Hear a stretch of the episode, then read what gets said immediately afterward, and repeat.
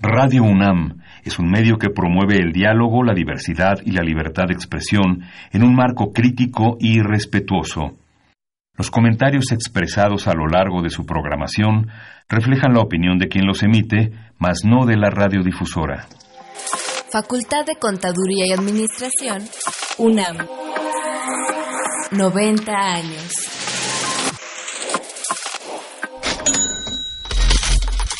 Consultorio Fiscal. María Concepción González de Chicago dice que hace 12 años Radio. presentó suspensión de actividad. Un programa de Radio UNAM Hay una PTU entonces que se determina. y de la Secretaría de Divulgación y Fomento Editorial de la Facultad de Contaduría y Administración. Si bien es cierto, estamos, hablando- estamos comentando todo lo que tiene con la contabilidad. Tocaremos el tema de las deducciones personales, obviamente, porque no son tan fáciles de aplicar en realidad.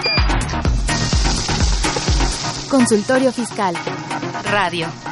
Muy buena tarde tengan todos ustedes amigos. Les doy la más cordial bienvenida a este su programa de consultorio fiscal.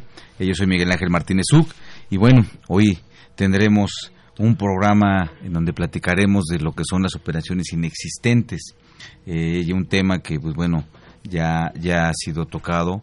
Creo que también este bueno en en, en, en, en- este en este programa, en nuestro programa de televisión, en revistas, por todos lados lo, escuchamos, que también lo conocemos con el nombre de 69B, ¿no? Y bueno, para hablar de este tema, contamos nuevamente con el, con el valioso apoyo del maestro, que es licenciado en Derecho y maestro en Derecho Fiscal y Administrativo, Juan, Juan Rubén Luis Santillana La Triste. Rubén, gracias por estar nuevamente con nosotros. Gracias Miguel y gracias nuevamente a Consultorio Fiscal por la invitación. Muchas Muy gracias bien. No, claro, pues tú ya eres de, de- eres de nuestro consultor de casa aquí. Muchas gracias. Para estos temas, pues que son son son son, son, son muy muy dolosos, ¿no? La verdad, son muy muy dolosos, muy dolientes para el para el contribuyente que sufre una una acción de estas, ¿no? Pues sí. Palpillo, pues bueno, no, ¿verdad? Pero Para los que se, se, se dedican a hacer el bien, parece que hacen del mal. Así es.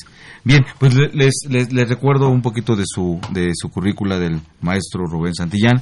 Él es licenciado en Derecho por la Universidad de Londres, maestro en Derecho Fiscal y Administrativo por la Facultad de Derecho de la Barra Nacional de Abogados de México, litigante y consultor legal en la práctica de Derecho Fiscal, Laboral y de Juicios de Amparo, abogado y conferencista en Defensa Fiscal Federal, miembro de la Barra Nacional de Abogados de México, entre otros. ¿no? Entre otras. Así es, un, un- un pequeño resumen. Bueno amigos, también les, les, les recuerdo nuestros teléfonos en cabina que son el 55 36 89 89, nuestra alada que es el 01 800 50 52 688 para que nos hagan sus, sus, sus, sus preguntas, sus, sus consultas que tengan sobre este tema. También les recuerdo nuestro, teléfono de lo que es asesoría fiscal gratuita, que es el 5550-7998. Este recuerden que es un servicio permanentemente que les da a todos ustedes la Facultad de Control y Administración. Eh, también les recuerdo nuestro Twitter, que es arroba con su fiscal, y Facebook, que es FCA UNAM UNAM oficial, todo junto. Recuerden que, bueno, su opinión de ustedes siempre es muy, muy, muy, muy importante para nosotros. Y también tenemos nuestro buzón de voz, que es el 5623-3281. Y pues bueno, eh, este, mm, Rubén, este, este, este, este, este tema que pues no es nuevo, nuevo, todo el mundo lo conocemos como el 69B, que son básicamente el tema de las operaciones inexistentes que pues nada más pues nace básicamente por venduralmente porque es la compra-venta de facturas, ¿no? Es un punto que le da origen a, a- este a, a que a que sea que hace unos años nazca el, el artículo 69B, pero este ¿qué ha ocurrido? ¿Qué ha ocurrido en, en- la práctica, en, en tu vivencia profesional? ¿Qué ha ocurrido? ¿Cómo actúa la autoridad? ¿Qué pasa con los contribuyentes? ¿Qué han dicho los, los este, eh, digo, eh, tú te dedicas a la defensa, este, ¿qué han dicho este, el Poder Judicial o el Tribunal Federal de Justicia Fiscal Administrativa, que pues no es Poder Judicial, pero pues también mete su cuchara en todo Claro. esto, ¿no? sí. Pues bien, mira, sumando al- a, la introducción que tú haces, eh, para poner en contexto, este artículo nace desde el 2014, cuando Enrique Peña Nieto lanza su paquete económico y surge esta modificación al artículo 69B del Código Fiscal de la Federación en ese entonces. Sin embargo, es interesante recordar cómo nace. Eh, según la, la minuta de la discusión en el Congreso cuando se, se va a establecer este nuevo artículo, porque habrás de saber que si es B y es 69, pues es porque le precede a un 69. ¿Y qué dice el 69A? ¿Y qué dice el 69? ¿Por qué el 69B? Para entender esto diríamos, bueno, pues hay que ver cuál es la raíz, ¿no? El 69 que regula. Y el artículo 69 se encuentra dentro de las facultades de comprobación que tiene la autoridad en el Código Fiscal de la Federación. Estas facultades de comprobación no hablan necesariamente de un artículo específico para iniciar un procedimiento de revisión de los contribuyentes. Más bien se discutía en el Congreso en ese momento la posibilidad de decir, oye, ¿cómo podemos poner los dedos en la puerta de un contribuyente cuando éste se porta mal y lo vamos a evidenciar públicamente de que está haciendo las cosas incorrectas? Y se discutía si era permisible o no publicar sus datos en la página del SAT o en el diario oficial de la Federación, era decir, mandar al, al buró de crédito la conducta omisiva de haber cumplido con sus obligaciones fiscales de pago a un contribuyente y evidenciarlo ante la sociedad y ante las eh, diferentes instituciones que no era una persona íntegra porque tenía deudas o créditos fiscales con el fisco federal. porque, perdón que, te interrumpa, corrígeme si estoy, si estoy en lo incorrecto, pero el 69, como bien dice, pues todo va Mm, si, la palabra correcta es adminiculado, del origen, que es 69, 69, 69.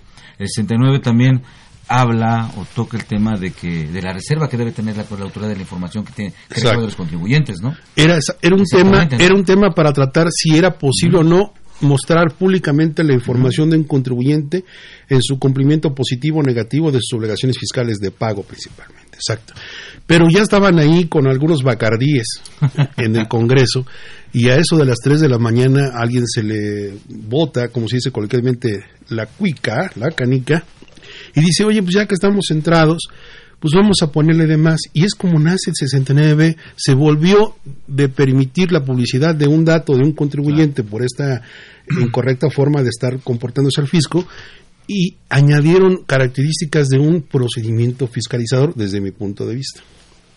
Entonces se creó un Frankenstein con el 69B y la autoridad descubrió que tenía un revólver pues, muy grande, un arma muy poderosa para sumar a las facultades de revisión de gabinete y de visita domiciliaria y a las electrónicas que ya tenía. Este procedimiento, desde mi punto de vista, fue un abuso de, poder. Y la propia verificación de comprobantes. Claro. Y se estableció. Así que el 69B, lo que hoy dice palabras más, palabras menos, pues dice es la forma en que la autoridad puede rechazar las deducciones que se hicieron al amparo de un comprobante fiscal digital por Internet, una factura, cuando la sustancia o lo que dice describir del bien, producto o servicio que ampara, tanto para quien expide como para quien dio efectos, no represente la realidad, es decir, que los bienes que dicen que se vendieron no existen, que el servicio que se prestó no se hizo en el lugar ni en la forma ni con las personas correctas, o bien que, que la escena que la escena adolece de infraestructura, de capacidad material directa e indirecta, que no se tuvieron los activos, que no se contó con el personal. En español de Castilla, eso es lo que dice el artículo 69. Pero sumaron otra cuestión más. Esto lo llamó la autoridad, así como una película de terror, los EFOS y los CEDOS, ¿no? Que EFOS son las abreviaturas de empresas que facturan operaciones simuladas y los CEDOS pues las empresas que deducen estas operaciones. Así que ahora en el argot eh, EFO y EDO son los protagonistas que caracterizan este artículo 69b. Así como Señor de los Anillos, ¿no? exacto, así, exacto, así como de película muy hollywoodense, exactamente. Mr. EFO, Mr. Edo, ¿no? Entonces, sabemos para efectos técnicos que quien compra enajena o expide, pues es el que expide, pues es quien eh, emite, realiza el CFDI, y quien le da efectos, pues es quien deduce el gasto, es decir, que lo que ampara y dice, pues no me lo puedes considerar para la base de acumulación, réstale porque fue parte de mi actividad lo que, lo que ampara ahí. Entonces, pero sumaron un tercer supuesto, el domicilio fiscal que también es una causa en el 69, ¿no? El no estar identificado o no dar el cambio de aviso oportunamente también se considera una operación inexistente y le agregan una palabra más. No solamente inexistente, sino operaciones simuladas. Y aquí son dos cosas que hay que entender. No es lo mismo inexistencia que simulación. Claro. Entonces, la autoridad a lo largo de, y respondiendo a tus preguntas... Perdón que te interrumpa, para, para que nuestros escuchas pues, lo tengan un tanto cuanto más preciso. Eh, el tema de si no existió, pues es que no hubo, nunca fue. Claro. Entonces, adiós, fuera del mundo jurídico. Claro, es, es, la nada. Es la nada. Y que simulaste, ah, bueno, ahí en la simulación sí es aparentar lo que no es. Exacto. Eso es lo que en, en, este en, en nuestro lenguaje significa no simular, es aparentar lo que no es. Claro, pero sí cosas- existió. Pero sí existió. Claro. Pero son cosas diferentes, porque por un, por, por un lado, a lo mejor dentro de este es- es- esta dualidad entre efos y edos, pues tú tienes a quien les pidió el comprobante. Entonces él les pide el comprobante, pues de alguna forma acumuló el ingreso. Así es. Sí, sí lo acumuló y por el otro y esa acumulación no se quita. Claro. Entonces, ¿es inexistente o es existente? Claro. ¿Hay efecto o no hay efecto de ese comprobante? ¿Me, ¿Sí me explico? Sí, son cosas totalmente Y son distintas. cosas totalmente diferentes, ¿no? Claro. Y, y- y respondiendo a tu pregunta que haces hace rato, ¿qué es lo que ha, ha pasado?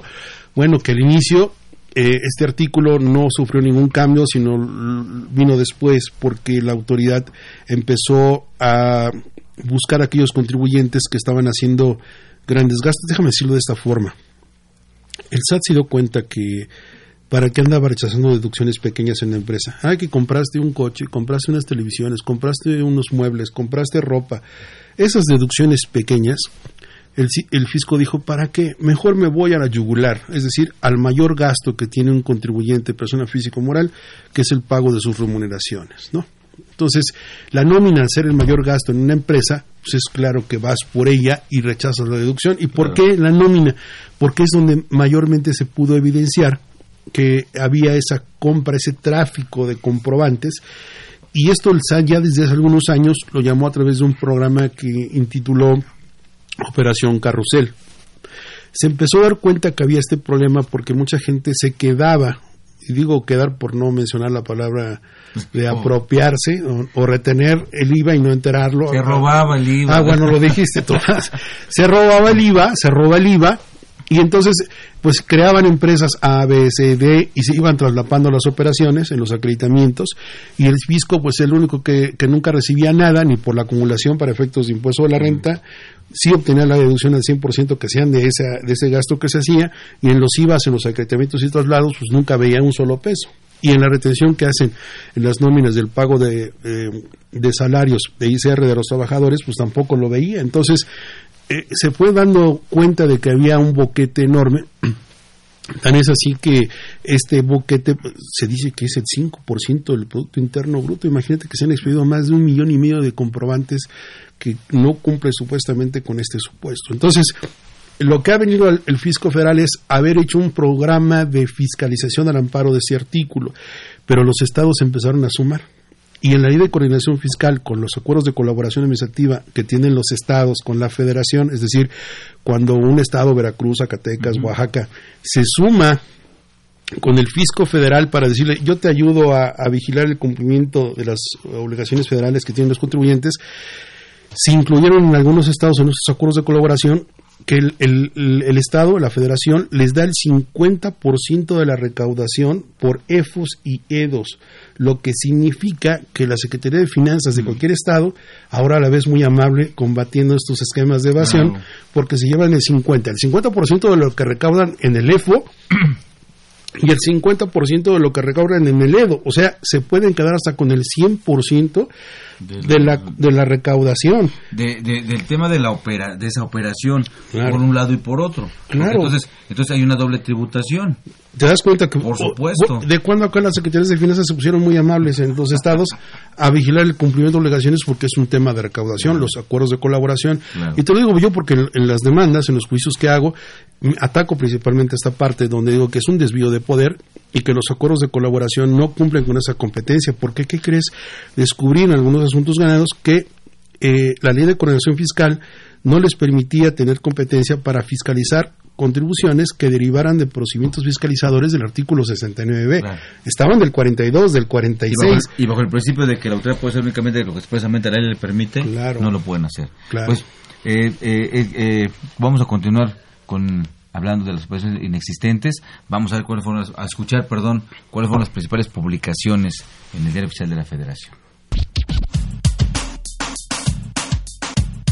Consultorio Fiscal Radio. Los invitamos a que nos vean en la radio y nos escuchen por televisión. Consultorio Fiscal, radio y televisión. En el 860 de AM y en la barra de Mirador Universitario CUAE. Abordamos los temas de tu interés como impuestos sobre la renta, declaraciones, testamentos, pensiones, seguridad social, estímulos fiscales, discrepancia fiscal, régimen de incorporación fiscal, entre otros temas. Con destacados especialistas en la materia. Los miércoles por Radio UNAM. Los jueves por internet. Y los sábados por TV UNAM. Véanos en la radio. Escúchenos por televisión. XEUN AM 860 Radio UNAM. Info Fiscal. 22 de julio.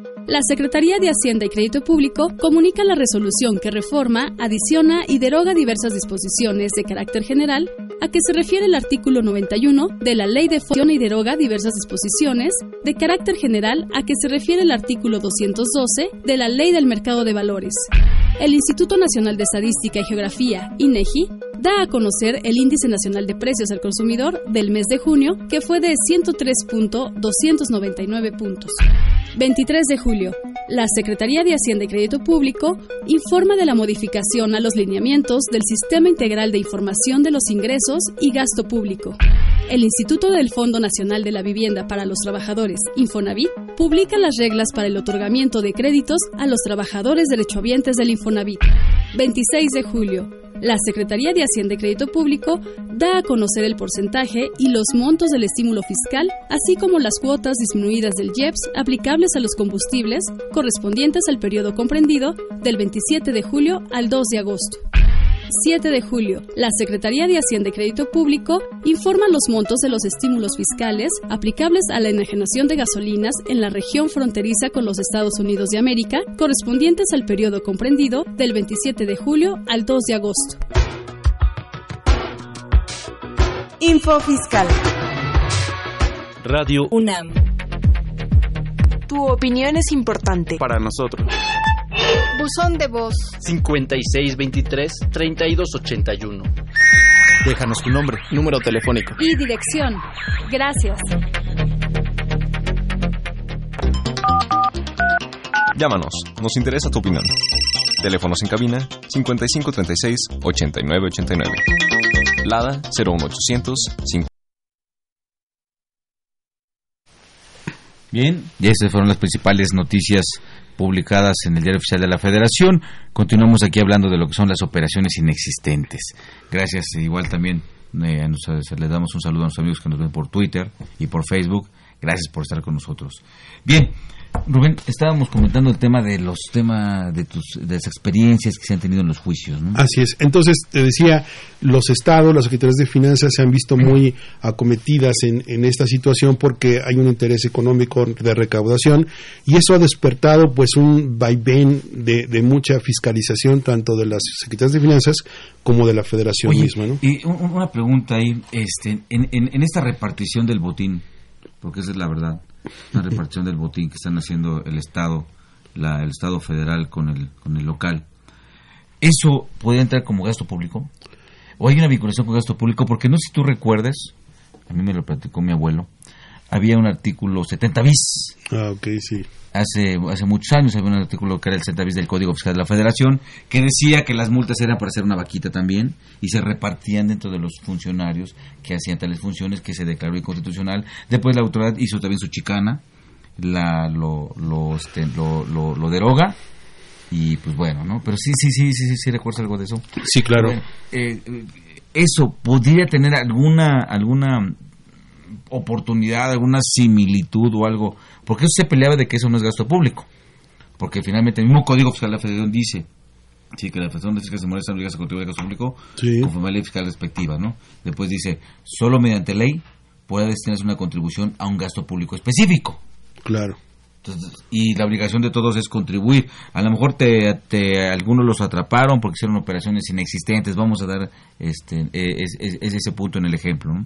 Bueno, ya, fue operación inexistente, perfecto. Se deriva una contribución que no se pagó, se paga. Es una contribución, debe ser para gasto público. Claro. No puede ser para, o sea, debe ser para, puede ser para repartirse. No, eh, efectivamente esa época en la que había muchos eh, auditores que lo importante era fincar créditos fiscales y en, el, en, función del monto que determinaban el crédito fiscal en multas o el mismo crédito eh, de las contribuciones omitidas, pues había una forma de repartirse esa vaquita. Esto ha venido cambiando, obviamente, tienes toda la razón, es un principio constitucional de las contribuciones que deben estar destinadas al gasto público y para eso existe pues, la ley de ingresos de la federación, que es la vía legal, la única en la cual podríamos entender que cumple con el principio de la legalidad tributaria, es decir, el principio de que todo lo que el Estado perciba de acuerdo a lo que se entiende por crédito eh, fiscal en términos del Código Fiscal, el artículo 2.4, que establece que es toda cantidad que tiene el Estado derecho a percibir, ya sea por contribuciones que son impuestos, derechos, provechos, etcétera. Todo esto ha sido parte nada más para entender que lo que se recauda, pues si está en la ley de ingresos de la Federación o en lo que está en las legislaciones contempladas en los estados, pues cumpliría. Pero me dejaste reflexionando de que si, porque lo he expresado en algunos juicios, que para mí este es un desvío de poder. Hace algunos años, antes de que surgiera la ley federal del proceso, del proceso contencioso administrativo, allá por el año 2005, existía todas las reglas del juicio de nulidad en el Código Fiscal de la Federación. Y existía una causa de anulación, tú te recordarás que era el desvío de poder. Pero nadie lo, mencionaba. Yo me acuerdo que lo, lo vi y hoy lo he invocado en algunos juicios y me parece que el artículo 42A, que fue declarado en su momento inconstitucional, que contempla la forma en que se va desviando poder de una autoridad teniendo en, base a ley una facultad y la ejerce torciendo la, la intención, me parece que el artículo 69b es este abuso de poder, lo que estás diciendo. Oye, te estás aprovechando de un procedimiento que no nació con una intención legislativa, sino para compartir información del contribuyente, lo has ejercido de tal forma que te permite capitalizar las arcas del erario local como las de la federación. La pregunta que me hace reflexionando es, pasa que la Secretaría de Finanzas del Estado de México recauda N millones de pesos por haber fiscalizado con el Estado, con la anuencia de estos convenios de colaboración, y percibe muchos millones de pesos, ese dinero a dónde va. Debería estar contemplado, ¿no? Una parte se lo quito, se lo quito, perdón, se lo recaudo eh, la Federación, se lo recaudo al EDO y su parte al EFO. Es sobre una misma operación ya de, este, de mentiritas ¿sí? o no haya existido. Pero de que cae el dinero, cae el dinero, ¿no? Entonces, tengo un 100% acá por no deducir y tengo un 100% acá por acumular. Claro, que es un, tengo un IVA no acreditable, que no es acreditable, y tengo un IVA que me tienen que pagar. Y, todo, y todo eso, eh, del 100% que no fue deducible y que fue acumulable, se calcula el impuesto, suman el IVA y viene, y viene, el, y viene el crédito. Digo, a grosso modo, ¿no? Exactamente, así es. Eh, recordemos que el efecto fiscal es simétrico, eh, o alguien debe estar acumulando o alguien está deduciendo. Lo raro es, como dice el fisco, este comportamiento atípico cuando ves que alguien no acumula nada y ves que del otro lado están deduciendo todo, entonces pues nada más se queda mirando y dice pues no es normal. Se supone que parte de una acumulación es una ganancia. Y cuando ves a una empresa pagando una nómina de dos o tres millones de pesos que la refleja por el gasto de un servicio que recibe, que es el mayor gasto que tiene mensualmente, es el mayor gasto que tiene una empresa en la nómina. Dice, oye, a ver, esta empresa A está pagando dos millones o tres millones de pesos mensuales. Y resulta que a quien le expidió el comprobante lo está deduciendo casi al mismo importe. Y lo peor, el IVA que originó esa obligación, no tengo la certeza, dice la autoridad, de que ese IVA esté, mi, esté enterado hacia mí. Y si fue para pagar salarios o nómina, pues no veo el importe del ICR retenido a los trabajadores tampoco de este lado. ¿no? Y así fue como la autoridad ha venido desarrollando algunas herramientas informáticas, como fueron los famosos aplicativos informáticos que salieron a, la luz para ser obligatorios, ya para tener por deducido el ejercicio 2017-2018 en lo que va a 2019, que era una forma de controlar este tráfico de comprobantes con el IVA, ¿no? sobre todo para haberlo incorporado como requisito en impuesto a la renta en la fracción quinta del artículo 27, para que cuando tú recibes servicios de un proveedor de subcontratación, porque es donde se da más el fenómeno, pues el proveedor te tiene que autorizar a ti como cliente la posibilidad de que puedas consultar que el CFDI que estás dándole efectos, efectivamente las contribuciones que éste haya causado estén debidamente reflejadas ante la autoridad. El problema es que hoy una persona moral tiene el IVA, lo entera, pero no hay una herramienta que permite identificar por cada operación cuánto fue el importe que representa. El fisco federal te está viendo que estás enterando IVA, pero no sabes que no es el todo. Va diluido. Y este aplicativo informático permite tener ese control. Entonces hoy lo que está pasando es que ni con los controles, ni con las aplicaciones informáticas, ni con la fiscalización, los tribunales han venido dando criterios positivos y negativos. Tan es así que lo último publicado en junio julio por la por la por el Poder Judicial Federal ha establecido que la autoridad puede o no necesariamente agotar el artículo 69 con un procedimiento fiscalizador. O sea, eh, va en un retroceso en ese- desde mi punto de vista, en un retroceso, porque el contribuyente está sujeto a una revisión mucho mayor y sin controles. Puede llegar una autoridad fiscal y decir, te vengo a ejercer facultad del 69B y te lo hace con un procedimiento. O viene con una visita domiciliaria, una revisión de gabinete, o puede ser la mezcla de las tres, ¿no? Entonces, la posibilidad que tiene en el 42, que es visita domiciliaria o revisión de gabinete, tiene los mismos efectos que daría el procedimiento del artículo 69. Lo que yo estoy viendo es que ahorita van a dejar de aplicar el 69B porque es un procedimiento un poco más largo, más complejo. ¿Qué procedimiento? Pues que si estás listado, que si eres una persona que presuntamente ha dado que si presuntamente ha dado algún, alguna faceta ante la autoridad, pues esto provoca que efectivamente los contribuyentes se pierdan ¿no? en ese efecto de decir, a ver, tengo hoy un comprobante fiscal, yo fui a comprar mercancía y mi proveedor yo no sé si se porta bien o se porta mal o si hace cosas buenas o hace cosas malas. Yo recibo el CFDI, pago por ese servicio, por ese bien, le doy el efecto fiscal de la deducción y después resulta que me entero a los dos meses, a los cuatro, a los cinco meses que ese proveedor al cual estuve comprando y pagando resulta que está listado, está bajo sospecha, está en el reflector de que la autoridad lo ve que ha hecho operaciones inexistentes o simuladas. Aquí obligaría a que quien ha pagado por ese servicio o ese bien y que recibe el CFDI a estar revisando constantemente el comportar de su proveedor. Entonces, imagínate en las empresas medianas ya no solamente tener personal al contador, al gerente, el que está viendo la operación dentro de la compañía, sino ahora tener una persona o una forma de estar estableciendo que tienes que estar vigilando que los FDIs que estás dando efectos fiscales realmente no estén cancelados, que tu proveedor no esté listado, que no se esté portando mal, porque entonces tienes tú la necesidad de ponerte atento, informarte y aclarar que la operación que hiciste con ese proveedor, pues sí existió, que sí se prestaron los servicios, que sí se entregó la mercancía, y ese es el problema que estamos viviendo los contribuyentes, un problema de probar lo que sí existió, como tú bien dijiste en una simulación, que a lo mejor la autoridad dice, no era un arrendamiento, era, un- era una eh, compraventa disfrazada o un comodato disfrazado y estuviste pagando supuestamente el mantenimiento o no fue el servicio como se prestó o no entregaste esos bienes, no existieron. Así que todo eso de estar probando mete en un problema a los contribuyentes porque ahora tienen que estar con el Jesús en la boca esperando que la autoridad les notifique que su proveedor ha sido reportado en la lista de los sospechosos y de los que se aportaron mal. Tienes que entrar a un procedimiento para aclarar y darle seguimiento a todo esto y ya desde ese momento tienes el dedo en la frente. Porque dices, ¿y ahora qué tengo que hacer? Pues es claro que tienes que ir con tu contador, con tu abogado, para decir, oye, fíjate que vi listado a mi proveedor y dicen que realizó operaciones y yo hago operaciones desde hace cinco años o tres años con ellos y he estado pagando. Significa que mi deducción está en riesgo. Entonces, ¿qué Sí, pruebas tengo? ¿no? Claro, debes tener los contratos, las bitácoras, las minu- hay un cuestionario que tiene cerca de 50 requisitos que habría que tener. Entonces, es un cuestionario que, que valdría la pena preguntar. Preguntas como, ¿por qué seleccionaste ese proveedor? ¿Cómo lo conociste? ¿Entre qué otros? ¿Quién te Fíjate. dijo que era el mejor? Te voy a interrumpir Claro. Rubén, si me permites, eh, porque, bueno, nos hizo favor de llamarnos Diego Olvera. Diego Olvera, gracias, de, de, de- de Hidalgo. Él dice, eh, lo, lo- lo tomo para hacer vinculación con la pregunta, ¿no? Sí. Y, bueno, este, agradecerle y, y darle la atención que se merece su pregunta.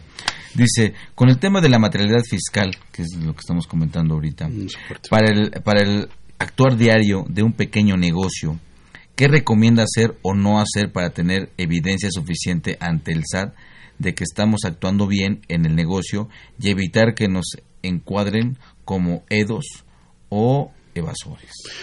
Exactamente. con esto, ¿no? Estábamos respondiendo sin querer esa pregunta de que están obligando a los contribuyentes a ver. La pregunta que tenemos aquí que responder o dar ideas es: es difícil estar juntando pruebas, es como en el amor, ¿no? Novia de decirle, yo me recuerdo en una, ocasión que decía, eh, pues si te portas bien, no tienes por qué andar pensando que van a pensar mal de ti, ¿no?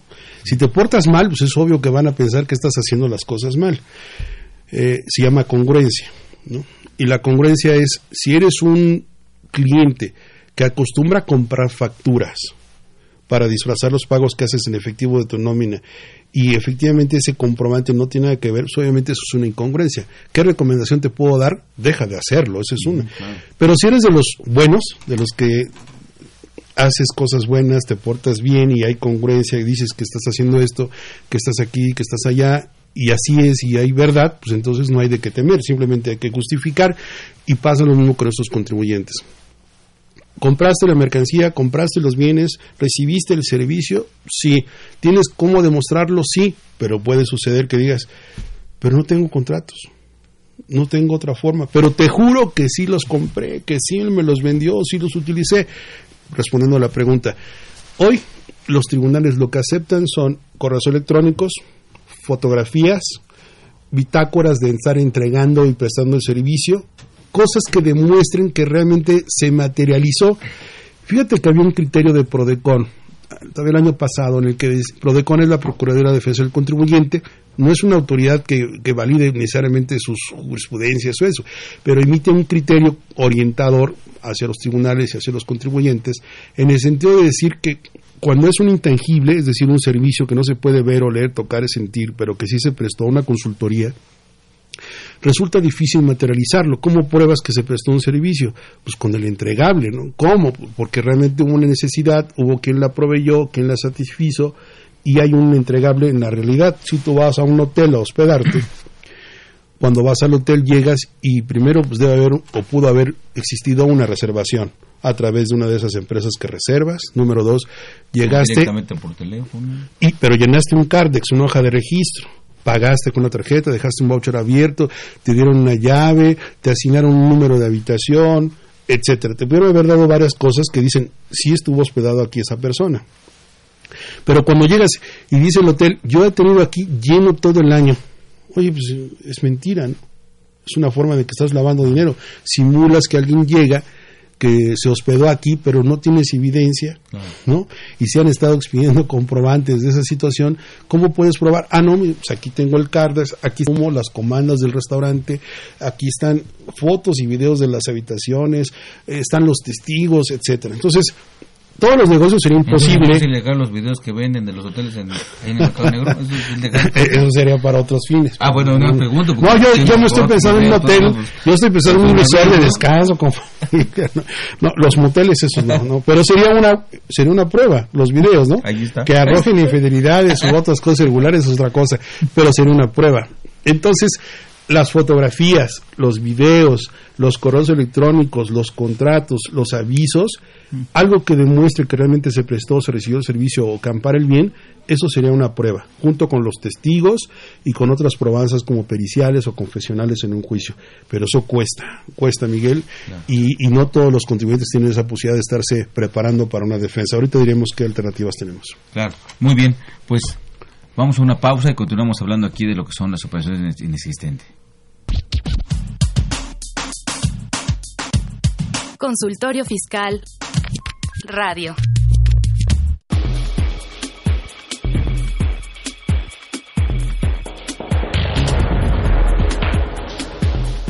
En la nueva edición 718 de Consultorio Fiscal se presentan interesantes artículos de corte jurídico, laboral, contable financiero, prevención de lavado de dinero y fiscal. Alberto Ruiz Rioja examina las reglas generales de comercio exterior para 2019. Susana Mireles Arriola analiza el título tercero de las personas morales con fines no lucrativos.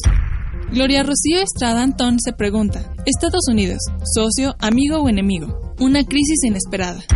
Edna Marta San Juan Valenzuela explica los comentarios a la resolución de carácter general de la Ciudad de México, donde se condonan contribuciones.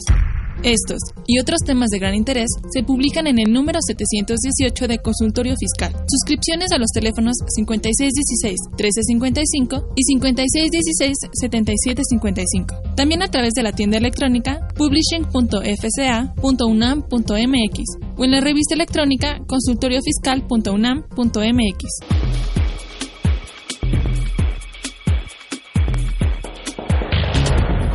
XEUN AM 860 Radio UNAM. ¿Los impuestos le causan problemas? ¿Dolor de cabeza? Ay, ¿qué le puedo decir? ¿Problemas de estrés? ¿Malestar estomacal? Ay, ¿No puede dormir? ¿Cuenta ovejas hasta el infinito? Basta de sufrir. Nosotros tenemos la solución. La Facultad de Contaduría y Administración te asesorará en tus obligaciones fiscales, laborales y de seguridad social, tanto de manera personal como vía telefónica. Así es, ya no te preocupes por tu declaración anual. El Departamento de Asesoría Fiscal Gratuita, que se encuentra en la División de Estudios de Posgrado, te ayudarán en lo que necesites. Qué bien. ¿Y qué tengo que hacer? Solo tienes que llamar al 5550 7998. Y no solo te atienden de manera personal o telefónica, también contamos con correo electrónico. Sí, escuchaste bien, correo electrónico. Escribe a consultoriofiscal@fca.unam.mx. Con toda la ayuda que tendrás por parte de asesoría fiscal gratuita, tus malestares se irán al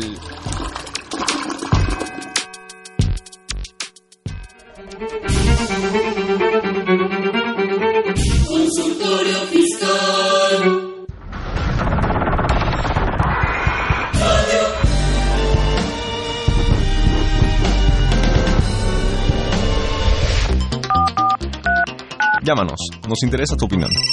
Teléfonos en cabina 5536-8989. Lada 01800 5052 688.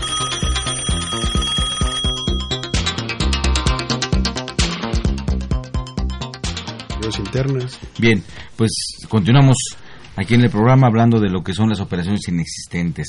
Eh, tenemos una pregunta. Si Sí, me Miguel. permites este, eh, leerla, gracias a este al señor Emilio Avilés, que nos habló acá de la, de la delegación Tlalpan.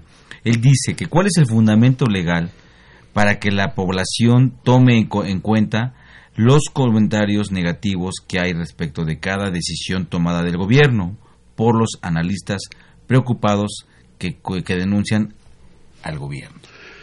Bueno, lo voy a decir en dos sentidos con todo respeto. Eh, el primero sería que para que esto no pase hay que ser conscientes cuando votamos, conocer a nuestros gobernantes.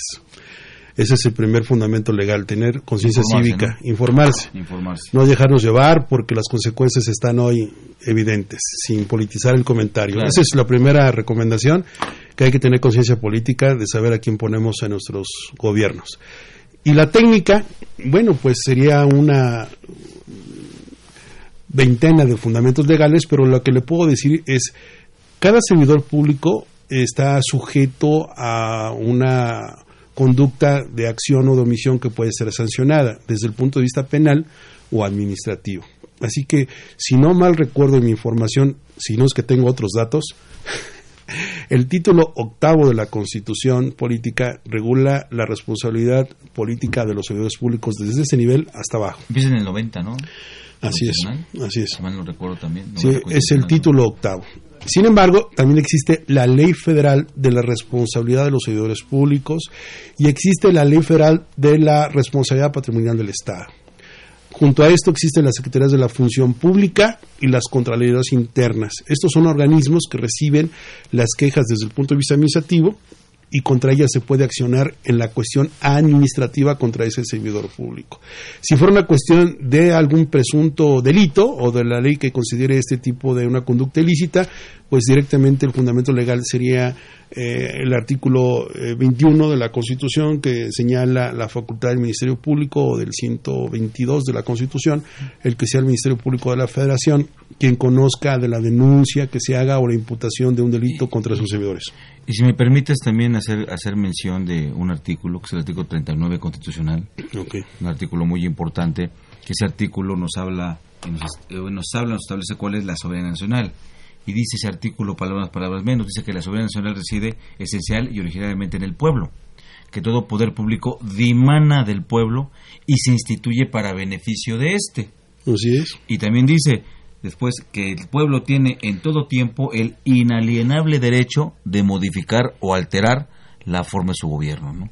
Entonces también es un artículo importante este, eh, que, que, bueno, eh, haciendo una articulación o conjunción de varias disposiciones, pues hay cosas que se pueden hacer, ¿no? Sin olvidar que el presidente este, pues es el primer mandatario, no el primer mandante. Claro. Es un mandatario, no es un mandante, pero bueno. Nada más fin. para cerrar, por ejemplo, si Claro. se refiere a los casos de, de el exdirector del IMSS y al exsecretario de Acción de Crédito Público que evidenciaron conductas nocivas del actual gobierno, Claro. bueno, pues ellos también recuerden que existen dos expresiones, cómplice y encubridor. El cómplice es aquella persona que sabe que se va a cometer un delito y no lo denuncia, y el encubridor es que participó sabiendo que se cometió el delito tampoco lo denuncia. Así que no solamente el conocer te hace libre por denunciarlo, sino que tenías una obligación con tu país. Si usted conoce de un funcionario o un servidor público corrupto, es su deber como ciudadano también denunciar. Para eso está el Ministerio Público o las fiscalías eh, específicas para ello. Bien. Muy bien. Pues continuando con, el, con, con, con este punto, es, es una pregunta que también nos acaba de llegar de, de Diego Olvera, pero bueno, le hemos dado continuidad ahorita que, que pues, Sí. si es oportuno te, te comento respecto de ello, ¿no? Que tiene que ver con todo lo que estamos platicando respecto de la materialidad. De, Sí, de te, te decía que eh, dentro del PISMO 69B, que es el procedimiento fiscalizador, ahora han aparecido algunas expresiones de las autoridades, tanto del SAT como de los tribunales, de la Corte también. Eh, y digo tribunales porque bien dijiste, el Tribunal eh, eh, de Justicia Administrativa, pues es un tribunal, no pertenece al Poder Judicial Federal, es el poder, es el- al Poder Ejecutivo, pero no deja de juzgar, ¿no? de Claro. hacer actos materialmente de jurisdicción pero también está el Poder Judicial a través de los tribunales colegios de circuito, la Suprema Corte de Justicia, etc- etc- etcétera. Entonces, estos criterios de los tribunales en este sentido van al lado de que están permitiendo que la autoridad pueda, en esta desventaja que tiene para determinar si se han cometido actos simulados o inexistentes, de cuestionar la materialidad. Es decir, si ese bien o ese servicio que ampara el comprobante, la factura que estás vendiendo, que estás dando efectos fiscales, si yo digo que no existe, hay un, principio aquí que el mismo 60 y, el artículo 69 del Código Fiscal, ¿no?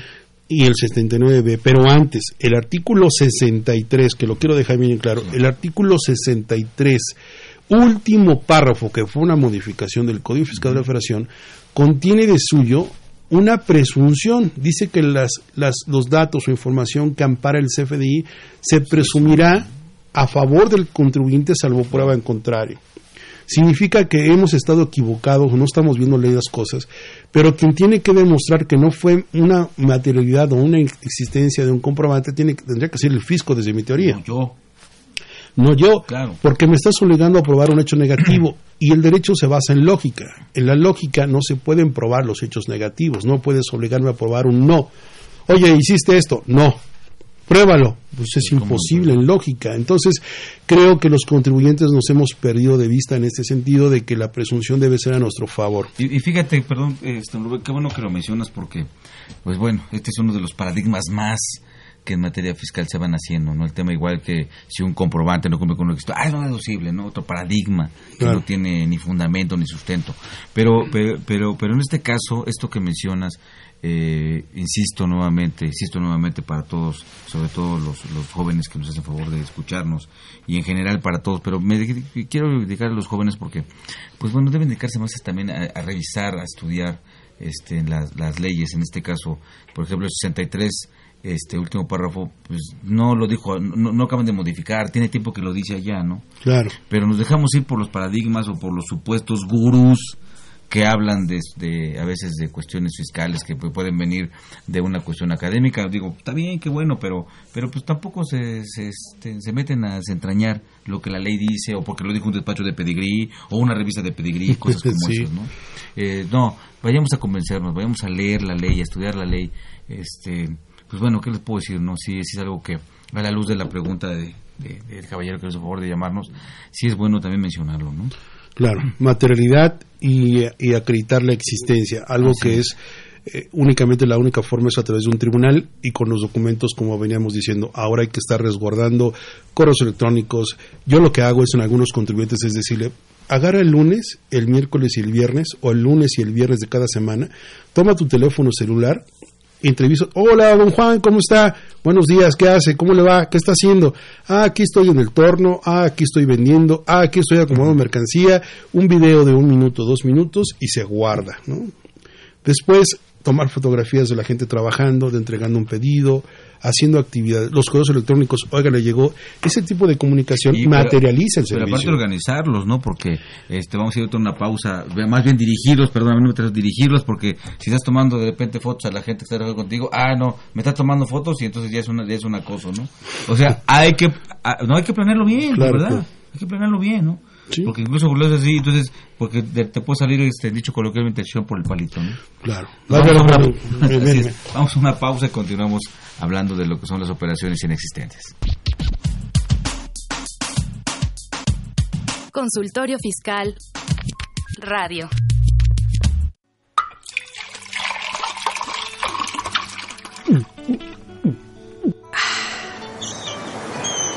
Refresca tus ideas.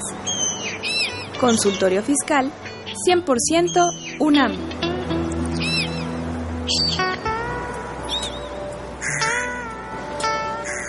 XEUN AM 860 Radio UNAM. Invertir Para aprender. La Facultad de Contaduría y Administración de la UNAM, a través de su División de Educación Continua, invita al sector público y privado a formar parte de sus múltiples cursos. talleres y diplomados sobre temas de contaduría, administración e informática, con el objetivo de promover la vinculación universidad-empresa-gobierno. Así que ya lo sabes, prepárate en Liverpool 66, Colonia Juárez, Distrito Federal. Informes 5533-1617 y 5533-1618. O si lo prefieres ingresa a la página dec.fca.unam.mx. No hay excusas. En la División de Educación Continua hacemos capacitación a la medida.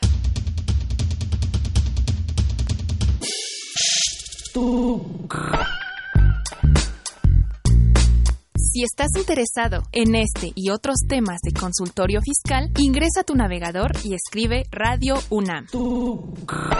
En la página principal, da un clic en 860 de AM, que se encuentra en la parte superior derecha. O si lo prefieres, da un clic en Programación AM y selecciona Consultorio Fiscal Radio, donde podrás acceder a nuestro contenido seleccionado. Suscríbete y podrás reproducirlos cuando quieras desde tu iPad, tablet o celular. Síguenos por Twitter.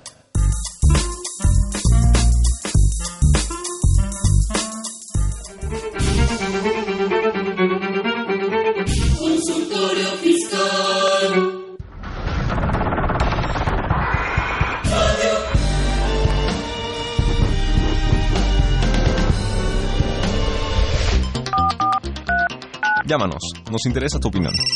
Teléfonos en cabina 5536-8989. Lada 01800 5052 688.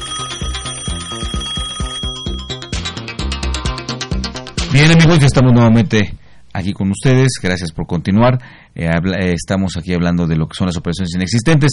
Entonces, Rubén, continuando con el ejemplo que nos estabas dando de esa persona que pues, tenía operaciones, eran reales, eh, está buscando cómo materializarlo porque, pues bueno, ahí le va a afectar mucho, que también por disposición del 69 como ya se, ya se detectó que su proveedor está en la lista negra, en esa lista, en donde no, no, nada, más, no, no nada más tuvo el, el proceso, sino que no pudo desvirtuar en el proceso, ¿no? Que en eso consiste esa lista. Así es. Entonces ahora yo, yo- ahora, ahora- ahora yo lo que tengo que hacer como cliente de esa persona que fue, evidentemente, fue mi proveedor, ahora tengo yo que darle hacer eh, darle el efecto de, de, de- de no deducción de no deducción a, las operaciones que hice con. ¿no? Sí, después de todo esto de que la autoridad detecta que el, al que fue mi proveedor que lo va a hacer en las famosas listas negras, que es la lista en las que publica que un contribuyente ha estado expidiendo comprobantes que amparan operaciones simuladas o inexistentes. Le da vista, o sea, le da parecer a quien haya tenido relación comercial con ese proveedor para que pueda demostrar que la operación sí existió, que sí tuvo sustancia, que se realizó, se prestó el servicio. Y si aún así no satisfago el interés del SAT en esta, en esta materialidad, en esta comprobación de que se prestó el servicio, se vendió el bien, pues entonces esto va a desencadenar en un crédito fiscal posiblemente. Ese crédito fiscal si no es que antes hay la amenaza con los dedos en la puerta de que el fisco lo que va a hacer es cancelar los sellos digitales o te va a inmovilizar las cuentas bancarias, va a hacer algo para que busques una autocorrección forzada. Pero si tú hiciste las cosas adecuadamente, pues seguro que vas a tener algo que yo siempre he dicho, en una empresa, el alma de una empresa es el control interno si no hay control interno en una compañía, si no hay orden y disciplina en esta cuestión de soportes documentales, vamos a tener este tipo de problemas. Hoy tenemos que educarnos a tener el contrato, las bitácoras, los correos, las fotografías, que la operación esté registrada en la contabilidad es muy importante, que exista su cuenta, la subcuenta, que es el auxiliar que identifique la transferencia bancaria. Dice el Código de Comercio, ¿no? ¿Recuerdas este algo, pues bueno, de la época que fue hecho, el tipo de lenguaje que usa el Código de Comercio, pero, pues pero muy real, dice que la contabilidad permitirá seguir la huella de la operación. Exactamente. Así lo dice, ¿no? me, gusta esa exactamente para efectos mercantiles y para efectos fiscales y contables, pues lo dice el artículo 28, ¿no? Se deberá identificar cada operación y registrarse a través de los códigos agrupadores del catálogo de cuentas que se tengan, la naturaleza. Entonces debe estar en la contabilidad, que exista la huella de la transferencia bancaria, que exista toda una serie de actos concatenados, lógicos, en el que diga, ah, sí se compró, sí se vendió, sí se entregó, sí se existió, sí se aplicó. Si yo compré grava, arena o varilla a una constructora, pues decir en dónde la utilicé o la vendí o construí y quiero ver que allí existió, que hubo personas que apalearon la grava o la arena que hubo un camión donde se transportó esa arena y esa grava, que realmente me dedico a la cuestión de la construcción, pero si digo que compré arena y grava y me dedico a una cuestión que no tiene nada que ver con la construcción, pues ahí está lo raro. Y cuando van a demostrar que la grava y la arena ni siquiera existe porque el domicilio fiscal es de 4x4, pues el SAT dice, oye, está bien que seas puerco, pero no tan trompudo, ¿no? No patees al caído. Yo estoy de acuerdo con el fisco federal en que combata el tráfico de CFDIs. Estoy de acuerdo en que se combate, se castigue a las personas que lavan dinero dinero que, que, usan los FDIs para amparar operaciones. Estoy totalmente de acuerdo.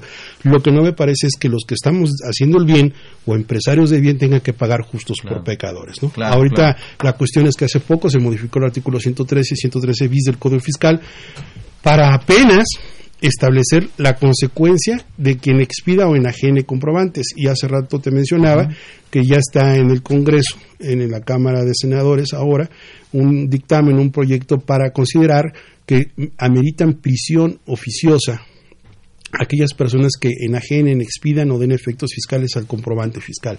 Significa que no habrá derecho a salir, ni a fianza, ni a estar libres. Será cárcel. Yo creo que esto pasa para septiembre en el pleno del, del, Congreso para ser metido, yo creo, en el paquete económico 2020. Quiere decir que esto va en serio. Lo que se tiene que hacer es tener mucho cuidado, saber con quién nos juntamos y los que sepan que no están haciendo las cosas bien, porque eso es muy fácil saberlo, Miguel. Cuando tú sabes que estás comprando facturas para amparar operaciones que no existen, tú mismo sabes qué tienes que hacer. No tienes que escuchar este radio, ni leer periódicos, ni revistas, ni decir, ay, qué malos son que están regulando. Pero si eres una persona que haces cosas bien, que estás haciendo las cosas bien, que sabes que estás comprando, vendiendo, recibiendo servicios, pues nada más pon orden, control interno de tu operación, instrumenta todo y date esa ventaja y esa tranquilidad. Pero el que esté mal, pues que vaya sus barbas remojando, ¿no? Cuando vea las de su claro, digo, este, eh, coincido, Rubén, plenamente con que sí es algo que debe, que debe de combatirse, ¿no? El tema de la compra-venta de facturas, el tema de entonces sí, ¿por qué? Porque lesiona.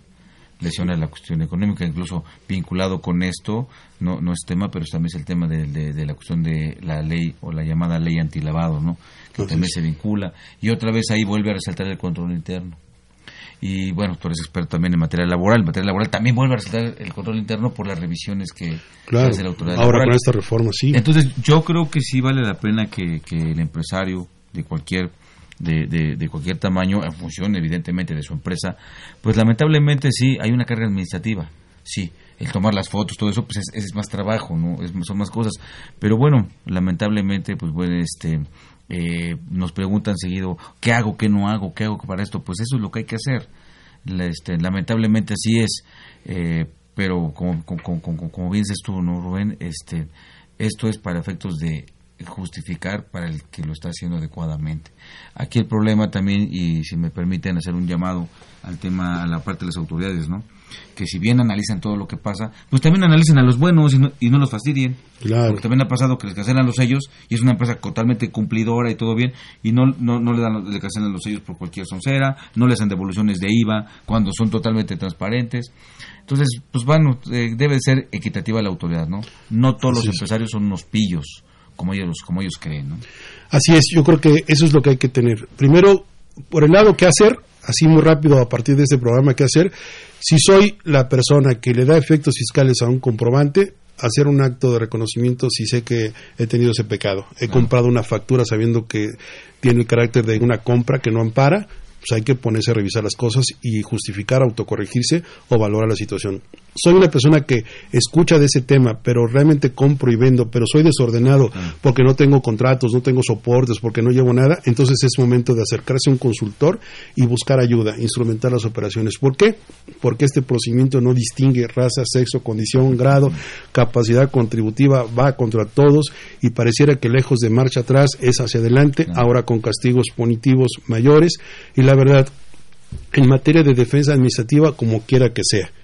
Pero en materia penal, pues ya es otra cuestión, porque en prisión oficiosa significa que una persona puede estar dentro y enfrentar un procedimiento, algo que pudo evitar.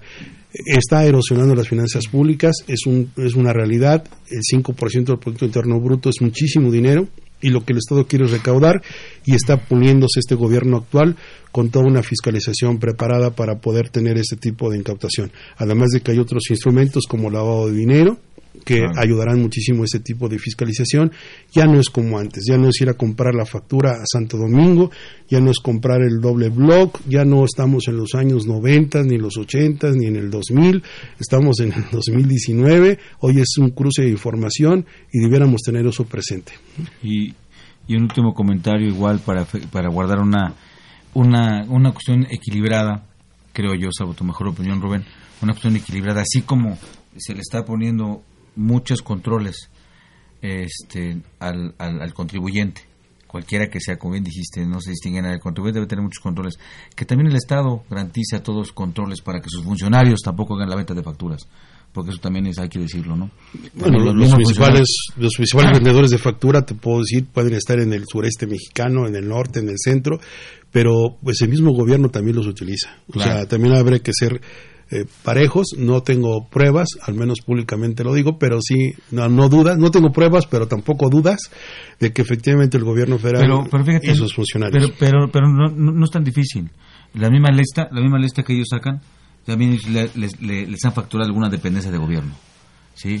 Eh, federal o, municipal, digo, también es eh, información abierta. Información Tomó el caso en que en la lista de que se publicó, la Suprema Corte de Justicia eh, ha comprado a un proveedor que resultó con operaciones inexistentes. Por ejemplo, ¿no? Entonces, que también el Estado se ponga sus controles este, sobre los funcionarios, ¿no? Que digo, que no nos cueste más, porque también si van a poner controles, pero va, va, a ser, va, a ser más costo, pues, ¿qué les puedo decir? Pues, Rubén, Muchas gracias, gracias por tus comentarios, muy amable por estar con nosotros aquí en este programa. Nuevamente gracias Miguel, nuevamente gracias Custoro Fiscal, a la Facultad de Contaduría. Pues muchas gracias. Y amigos, también gracias a ustedes, gracias a ustedes este, que nos vieron por Twitter, por Facebook y que nos escriban por la radio. Yo soy Miguel Ángel Martínez Zuc, me despido de ustedes y les esperamos en el... Ah, perdónenme, perdónenme, no, me falta mi, la sede institucional, discúlpenme. ¿sí? Dice, es esto por, por hoy, este, los invitados que nos, que nos sintonizan, les invitamos a que nos utilicen la siguiente semana con el tema transmisión de pérdidas eh, simuladas. Seguimos con, con cuestiones de, de, simulaciones, pero pues es algo que lamentablemente se hace y hay que corregir. Eh, este, eh, Dirección General de Radio UNAM, Benito Taibo, director de la Facultad de la UNAM, maestro Tomás Humberto Rubio Pérez, secretario de Divulgación y Fomento Editorial de la Facultad de Cultura y Administración, del doctor José Ricardo Méndez Cruz.